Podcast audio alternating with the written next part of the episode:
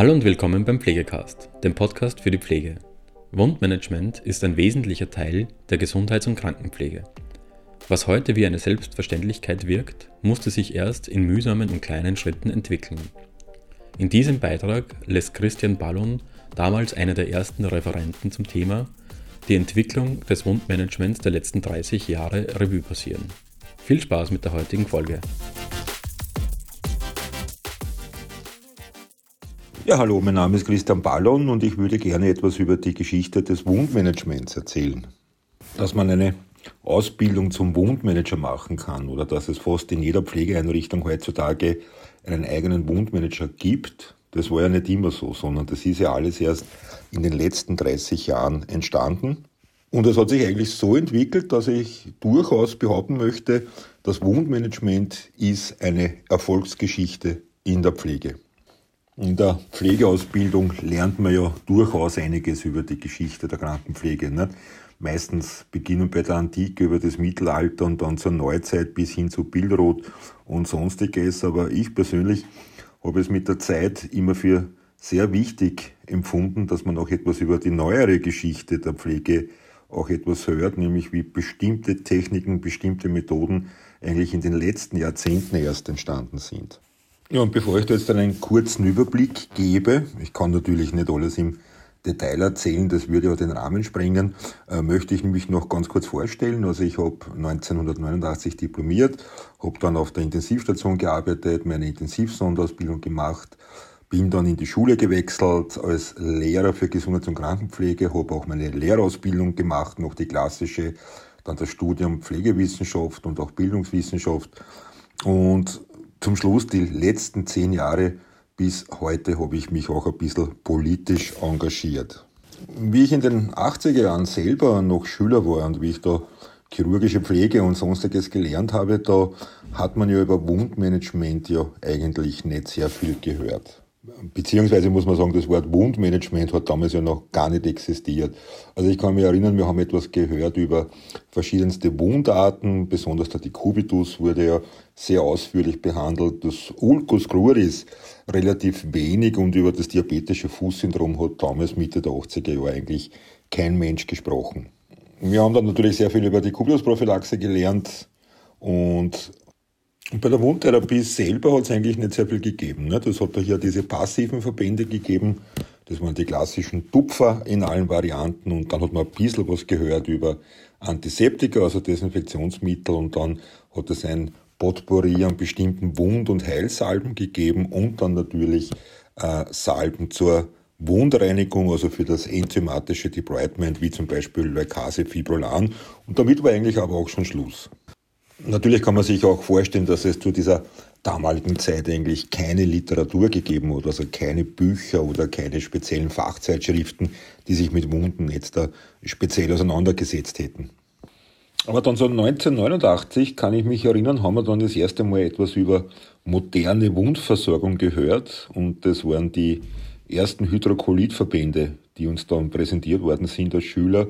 Und ich kann mich noch ganz gut erinnern, und die haben nicht nur Verbände präsentiert, sondern da hat es plötzlich auch Informationen gegeben und Unterlagen. Und von damals, da stammt auch noch diese Einteilung der, der Wundphasen, zum Beispiel in rote Wunden, nicht? sprich die granulierende Wunde, die gelbe Wunde, also die fibrinbelegte Wunde und die schwarze Wunde, also die nekrotische Wunde.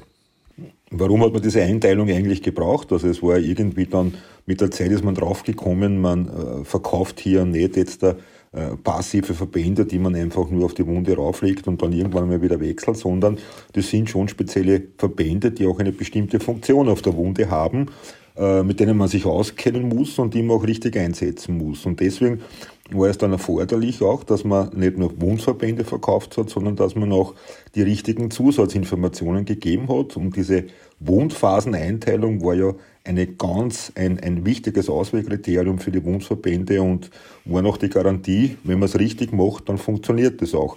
Wenn man die Wundphasen nicht beachtet, dann wird man mit diesen modernen und durchaus teuren Wundverbänden keinen Erfolg haben.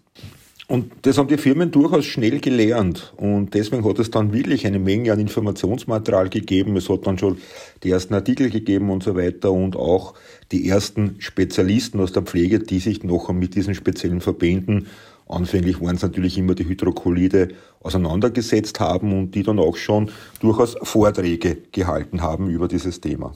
Um das ein bisschen international auch vielleicht zu vergleichen, also während wir hier in Österreich noch über äh, Wasserstoff, äh, Peroxid oder über Leukase gestritten haben, haben die Engländer schon zum Beispiel die ersten speziellen Wundkliniken eingerichtet gehabt. Also man kann durchaus sagen, diese, diese ganze moderne Wundversorgung, das ist eigentlich eine Erfindung, die sich im, im englischsprachigen Raum relativ früh durchgesetzt hat. Da ist relativ früh etwas entwickelt worden und es ist dann so Mitte der 80er Jahre auch zu uns in die deutschsprachige Pflege noch gekommen. Ja, und diese neue Art der der Wundversorgung, das hat dann auch äh, mehrere Namen gehabt, unterschiedliche. Also früher hat man es als feuchte Wundbehandlung bezeichnet, dann als phasengerechte Wundbehandlung bis hin zu moderner Wundbehandlung. Gemeint war eigentlich immer das gleiche Prinzip. Also ich selber habe dann so ungefähr erst 1994 begonnen, mich intensiv mit dieser feuchten Wundbehandlung, mit dieser phasengerechten Wundbehandlung auseinanderzusetzen. Äh, Grund dafür war, ein Kollege und ich haben damals eine kleine Decubitus-Studie durchgeführt. Ich auf der Intensivstation, er auf der internen Station. Und die war relativ erfolgreich. Und daraus ist ein Skriptum entstanden und aus diesem Skriptum ist dann sogar ein Buch entstanden. Das hat geheißen, die Cubitus-Problematik auf der Allgemein- und Intensivstation.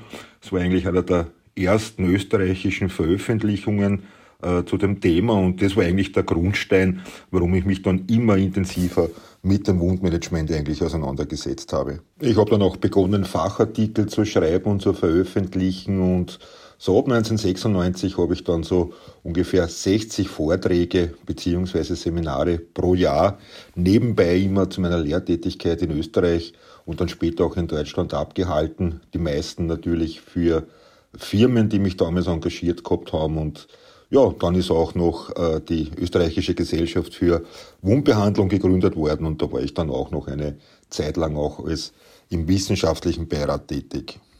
Ja, und ich habe diese Vortragstätigkeit eigentlich ungefähr zehn Jahre durchgeführt, also ungefähr so bis 2005. Dann habe ich ein bisschen weniger gemacht und dann war ich noch von 2010, glaube ich, bis 2013 noch, habe ich ein Lektorat an der Donau-Uni in Krems gehabt zum Thema Wundinfektionen und Wundbeurteilungen und dann habe ich mich aber anderen Interessen zugewendet. Also man kann sich vorstellen, 1995 waren ja viele Prinzipien äh, der feuchten Wundbehandlung noch relativ unbekannt. Man hat damals Wunden mit, eher mit Salben behandelt, eher trocken verbunden, hat Wasserstoff und so weiter verwendet und war bei der Verwendung von zum Beispiel Hydrokoliden sehr zurückhaltend. Muss auch dazu sagen, da sind auch einige Fehler immer passiert, beziehungsweise äh, Verwechslungen, weil das Prinzip der feuchten Wundbehandlung war ja, dass die Wundoberfläche ja feucht gehalten wird.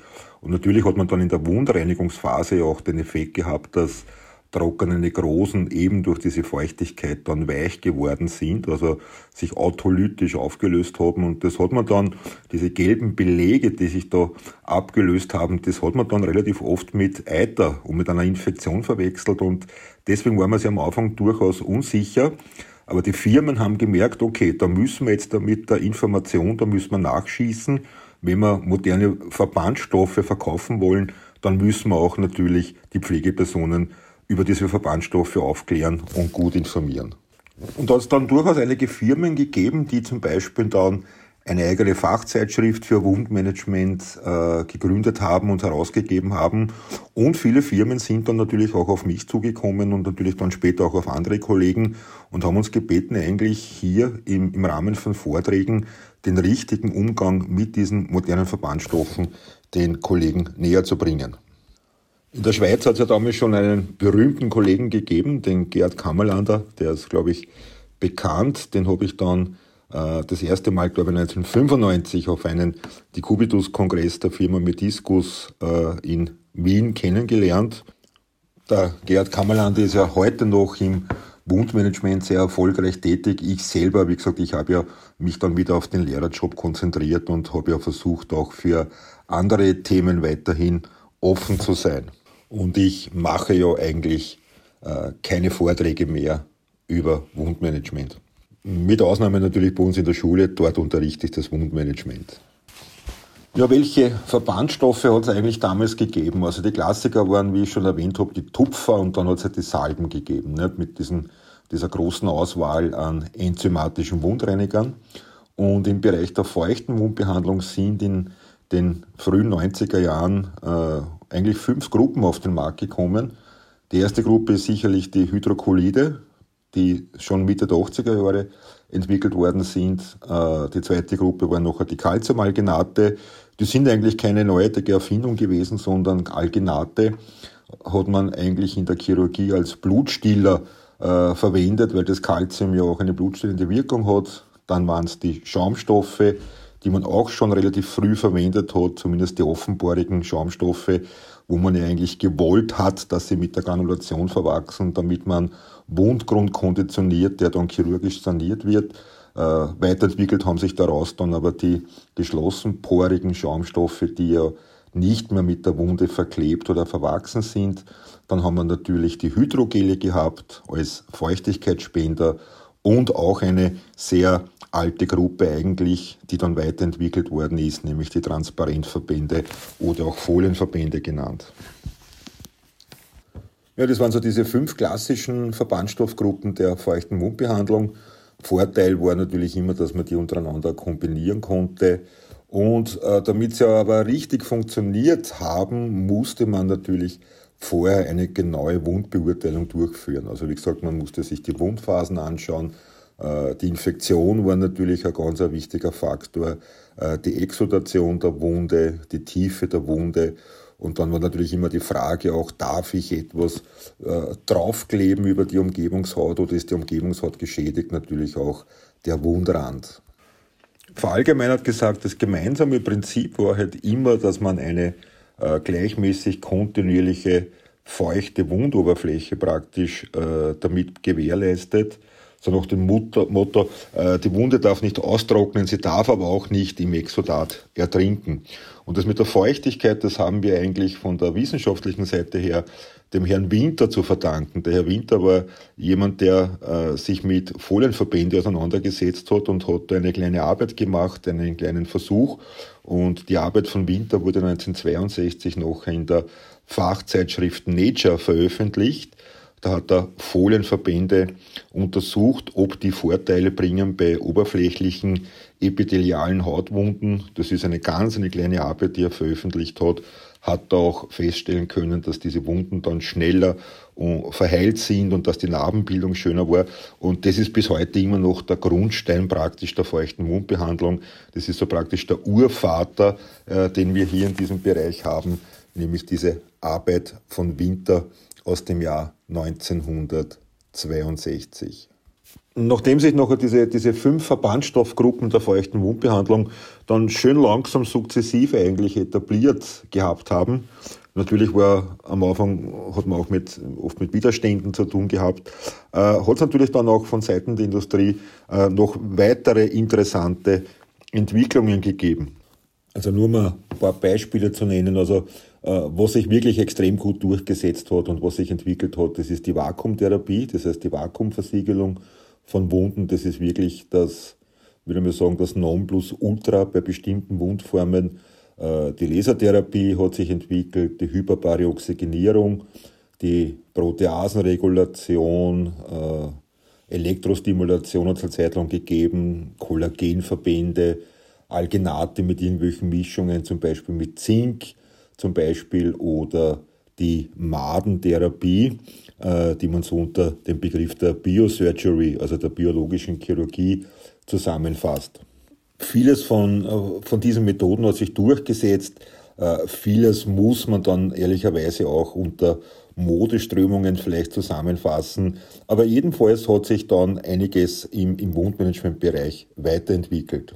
Äh, wobei man aber schon sagen muss, dass eine chirurgische Versorgung der Wunde, also ein chirurgisches Debridement, Debridement ist immer die Reinigung, oder eine chirurgische Deckung einer sehr komplexen Wunde natürlich immer vorzuziehen ist.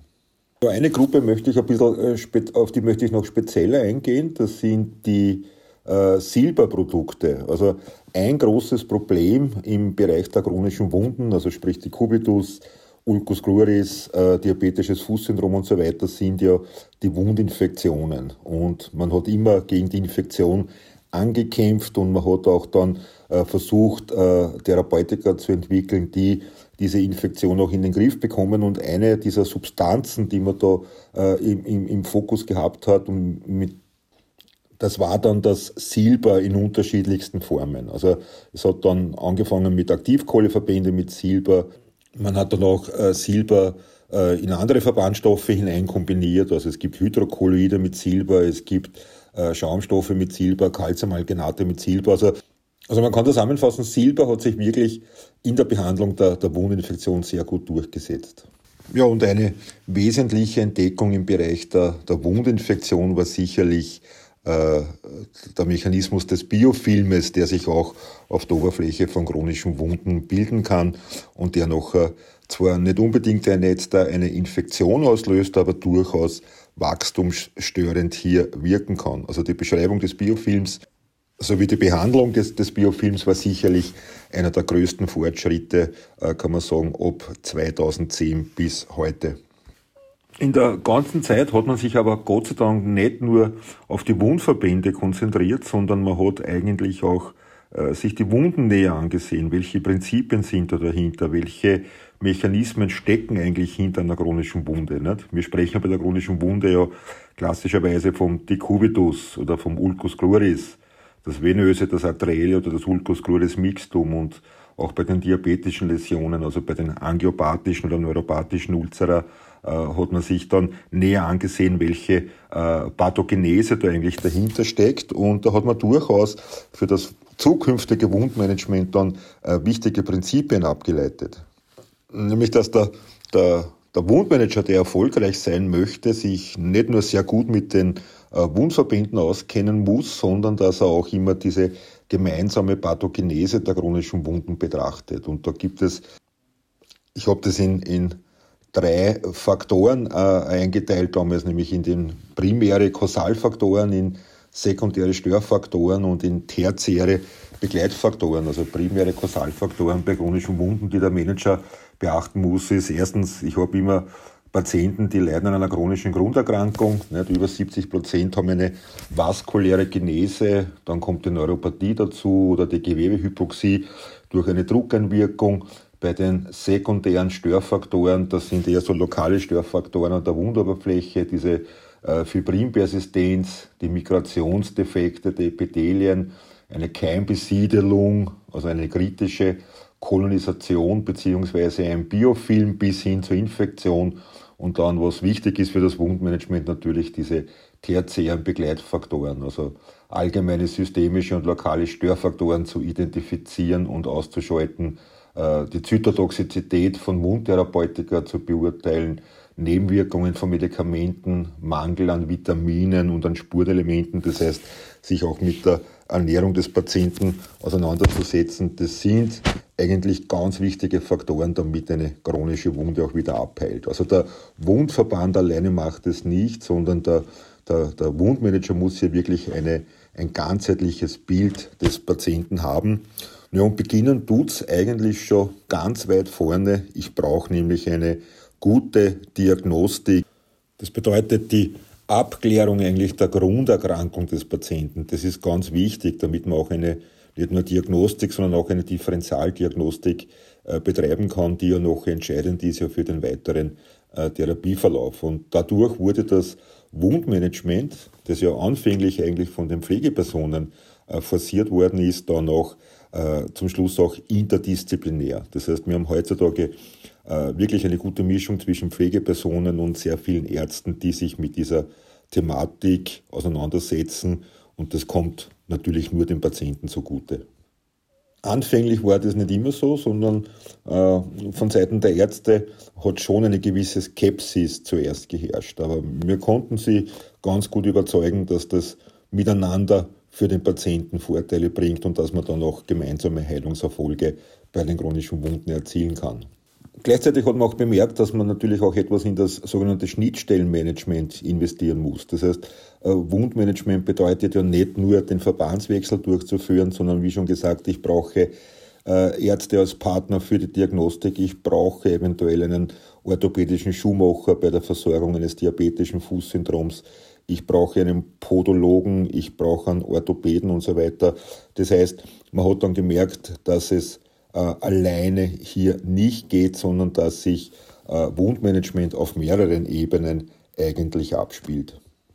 Ja, mit der Zeit haben sich dann in, in verschiedensten Krankenhäusern und, und Einrichtungen durchaus dann auch eigene Wundambulanzen etabliert. Es hat vorher schon spezielle Ambulanzen oft gegeben, aber so, dass das wirklich so flächendeckend dann fast überall vorzufinden ist, das ist wirklich eine Errungenschaft, die es in den letzten äh, 10 bis 15 Jahren sich erst so in diesem Maße entwickelt hat. Was natürlich dann auch, auch wichtig war, um solche Wundambulanzen natürlich auch äh, äh, kompetent betreiben zu können, das waren natürlich dann auch Ausbildungen, die man anbieten musste. Diese ganzen Wundmanagement-Ausbildungen, zertifizierte Wundmanagement-Ausbildungen, da gibt es ja sehr viele, äh, zum Beispiel die Ausbildung vom, vom Gerd Kammerlander, ich selber habe unterrichtet bei der Wundmanagement-Ausbildung äh, der Gesellschaft für vaskuläre Pflege in Wien oder ich habe auch gemeinsam mit dem Gerhard Schröder äh, zusammengearbeitet in Deutschland. Also das sind durchaus etablierte Wundmanagement-Ausbildungen, die man empfehlen kann. Und hat sich nicht nur die Ausbildung etabliert, sondern es haben sich dann auch Fachgesellschaften noch entwickelt und Vereine und so weiter.